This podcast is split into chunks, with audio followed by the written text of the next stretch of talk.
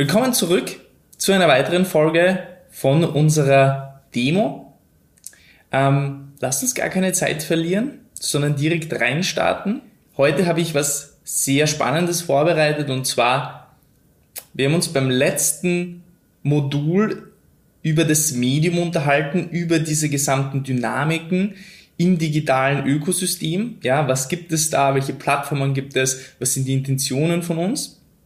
Und heute schauen wir uns die Zusammenfassung vom S, also von der SLS-Methodik, vom S, vom stabilen Fundament und den Ausblick für die nächsten Kapitel oder für das nächste große Kapitel, ja, wo es um die Lead-Generierung geht.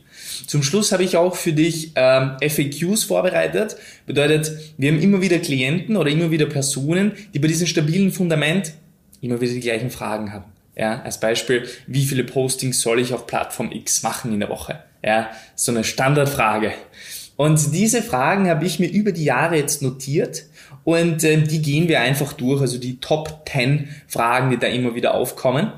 Am Ende von diesem Trainingsmodul hast du die maximale Klarheit darüber, was für dich das stabile Fundament ist und worauf du zumindest einmal für das nächste Jahr, für die nächsten ähm, 24 oder 36 Monate wirklich drauf setzt, was deine digitale Marketingstrategie im B2B-Bereich angeht. Ja? Lass uns mal das Ganze zusammenfassen.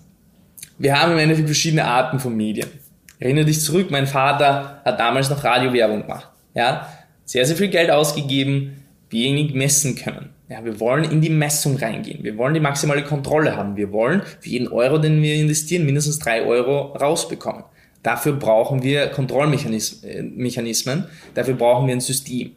Leider bieten uns diese alten Arten vom Marketing einfach oder von der Distribution von bestimmten Dingen einfach das Ganze nicht an. Dementsprechend gehen wir in den digitalen Bereich. Deswegen wandern auch die meisten in den digitalen Bereich seit Jahren. Ja, Im digitalen Bereich gibt es verschiedene Welten. Ja, es gibt die Suchmaschinenwelt, aber wenn man sich das anschaut, die meiste Aufmerksamkeit ist im Endeffekt auf den sozialen Medien. Und bei den sozialen Medien gibt es im Endeffekt keine Unterscheidung zwischen B2B und B2C. Jeder, der dir das erzählt, ist im Endeffekt ähm, hat im Endeffekt wenig Ahnung von, äh, von dem, was die Person macht. Es ist nämlich immer Mensch zu Mensch. Ja? Nur die Intention ist unterschiedlich. Ja? Die Intention ist unterschiedlich. Und du solltest natürlich, wenn es um die B2B-Lead-Generierung geht, mehr dorthin gehen, wo die Intention Business ist. Und jetzt haben wir im Endeffekt verschiedene Plattformen gegeneinander getestet, haben jetzt auch Xing gegen LinkedIn geschaut und haben im Endeffekt herausgefunden, LinkedIn ist von den Fakten her, von der Empfehlung von mir her einfach äh, mit Abstand dieses Medium. Letzter Punkt noch, du siehst diese digitalen Fußabdrücke, erinnere dich zurück, wie nutzen wir das Ganze? Wir nutzen das Ganze aufgrund von dem, dass wir es schaffen, diese Daten von diesen B2B-Plattformen anzuzapfen, für uns zu nutzen, darauf eine Strategie aufbauen zu entwickeln. Und genau darum geht es im nächsten Kapitel. Ja? Im nächsten Kapitel geht es direkt um das L, um die Lead-Generierung. Ja, es geht direkt um die Lead-Generierung. Bedeutet, welche Strategien können wir jetzt anwenden mit dir, um systematisiert zu Leads zu kommen, ja, zu Anfragen zu kommen, zu Interessenten zu kommen. Wenn wir dieses Fundament haben, wie können wir die Daten anzapfen und da einen Weg wählen, einen Fahrplan wählen, um genau zu dem Ziel zu kommen, was wir im Endeffekt haben. Und darum geht's im nächsten Kapitel. Ähm, bevor es da reingeht, möchte ich mit dir ganz kurz noch ein paar FAQs, auf ein paar FAQs eingehen und dir dann einen kurzen Überblick geben über das, was dich im nächsten Kapitel konkret erwartet. So. Ich habe da in der Zwischenzeit kurz auf Pause gedrückt und habe mir im Endeffekt diese Fragen nochmal rausgesucht, die im Großen und Ganzen sehr, sehr oft bei, bei unseren Klienten, bei uns, bei den Workshops und so weiter und so fort aufkommen, wenn es im Endeffekt um das erste L geht, ähm, um das erste ähm, um das erste S geht, sorry, um das stabile Fundament. Da ist immer wieder die Frage, die erste, die aufkommt, okay, jetzt kenne ich das stabile Fundament, ich weiß, was ich, äh, was ich da brauche. Wie viele Postings muss ich denn wöchentlich so absetzen? Das ist im Großen und Ganzen immer wieder die Frage. Und die ist schwer zu beantworten, aber ich versuche sie zu beantworten, ja. Es ist im Endeffekt folgendes es geht bei diesen Postings, wenn du überhaupt mit den Postings beginnst, was ich gar nicht empfehlen würde, geht es weniger um die Quantität, sondern vielmehr um die Qualität. Und es hört sich jetzt nach so einem nach so einer breiten Aussage an, Qualität vor Quantität, aber bei den Posts, also bei diesen Veröffentlichungen, ist es wirklich der Fall. Wir machen bei unseren Klienten zwischen ein bis drei äh, Veröffentlichungen, also Postings pro Woche empfehlen wir, weil es geht darum, wirklich Mehrwert zu kommunizieren. Ja, es geht darum, wirklich qualitativ hochwertige Touchpoints zu setzen. Ich habe Unternehmen erlebt, die einfach pro Woche fünfmal gepostet haben, aber gar keine Kundenanfragen dadurch bekommen haben. Ich habe Unternehmen erlebt, die einmal in zwei Wochen etwas abgesetzt haben, gepostet haben und die haben bei jedem Post immer zwischen zwei und fünf Kundenanfragen generiert, weil dieser Post einfach so interessant war für die Zielgruppe. Das heißt, es geht viel, viel mehr um die, um die Qualität anstatt um die Quantität. Es können ein bis drei Posts in der Woche sein, es kann aber auch ein Post in 14 Tagen sein. Die Idee hinter diesen Postings auf der richtigen Plattform ist ja die, dass du einfach gezielt mit der richtigen Target Audience, mit der richtigen Zielgruppe Touchpoints setzt. Ja, dass du wirklich schöne Touchpoints mit denen hast. Ähm, genau. Funktioniert es auch in meiner Branche? Ja, funktioniert es auch in meiner Branche, wenn wir jetzt zum Beispiel Maschinenbau hernehmen? Ja, es gibt immer wieder diese Fragen, hey, funktioniert das auch in der Logistikbranche? Funktioniert, funktioniert das in der Maschinenbaubranche? Ja, wenn ich jetzt, ja, funktioniert das in meiner Branche? Hm, ja.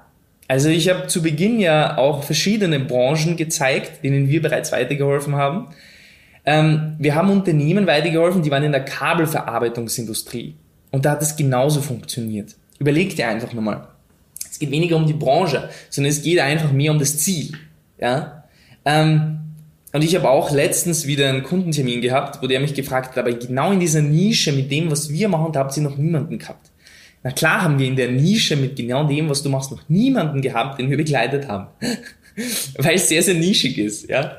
Äh, und möglicherweise wäre es sogar Konkurrenz für dich, ne? wenn, wenn wir schon jemanden gehabt haben. Aber und jetzt kommt das riesengroße Aber. Es geht immer wieder ums Gleiche. Es geht weniger um deine Branche, sondern es geht um das Ziel. Und das Ziel ist immer, mit den richtigen Leuten an einen Tisch zu bekommen, kommen.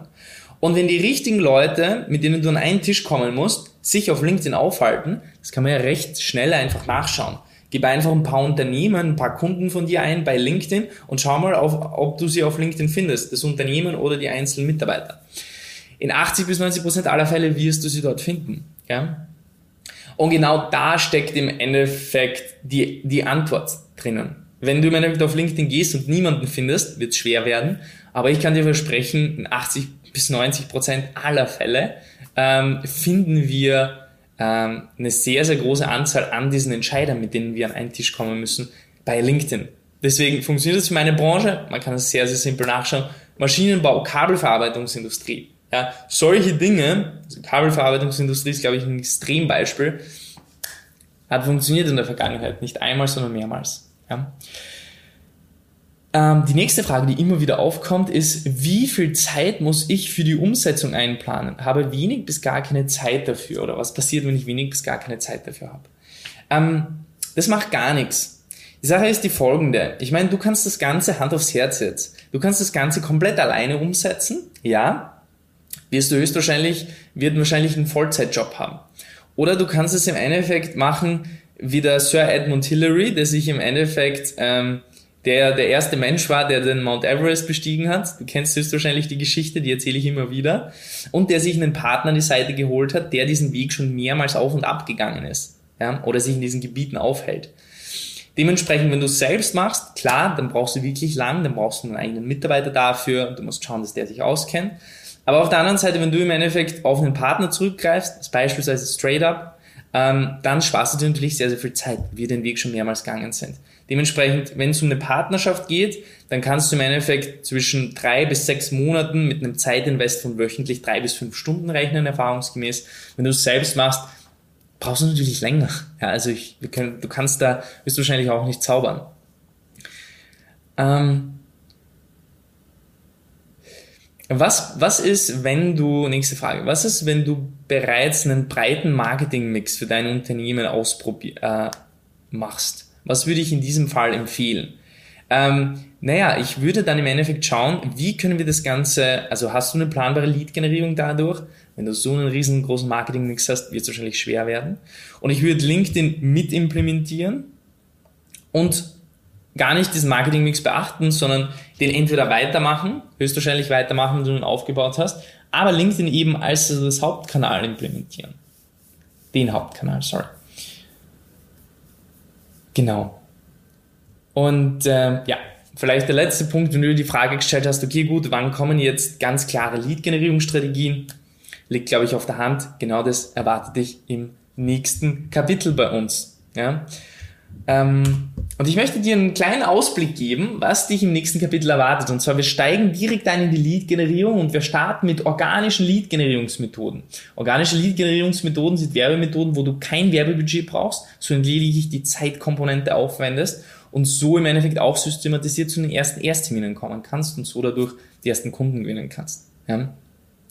Und hier ein kleiner Auszug aus den Aussagen, ja, ähm, ein kleiner Appetizer auf das nächste ähm, Trainingsmodul. Es ist auch ohne den Einsatz von Werbebudget möglich, systematisiert qualifizierte Ersttermine mit Entscheidern zu bekommen. Alles, was man dafür benötigt, sind die richtigen Marketingmethoden. An dieser Stelle bedanke ich mich für deine Aufmerksamkeit und freue mich bereits auf das nächste Trainingsmodul mit dir. Ich wünsche dir bis dahin alles Gute, hab noch einen erfolgreichen Tag und bis bald.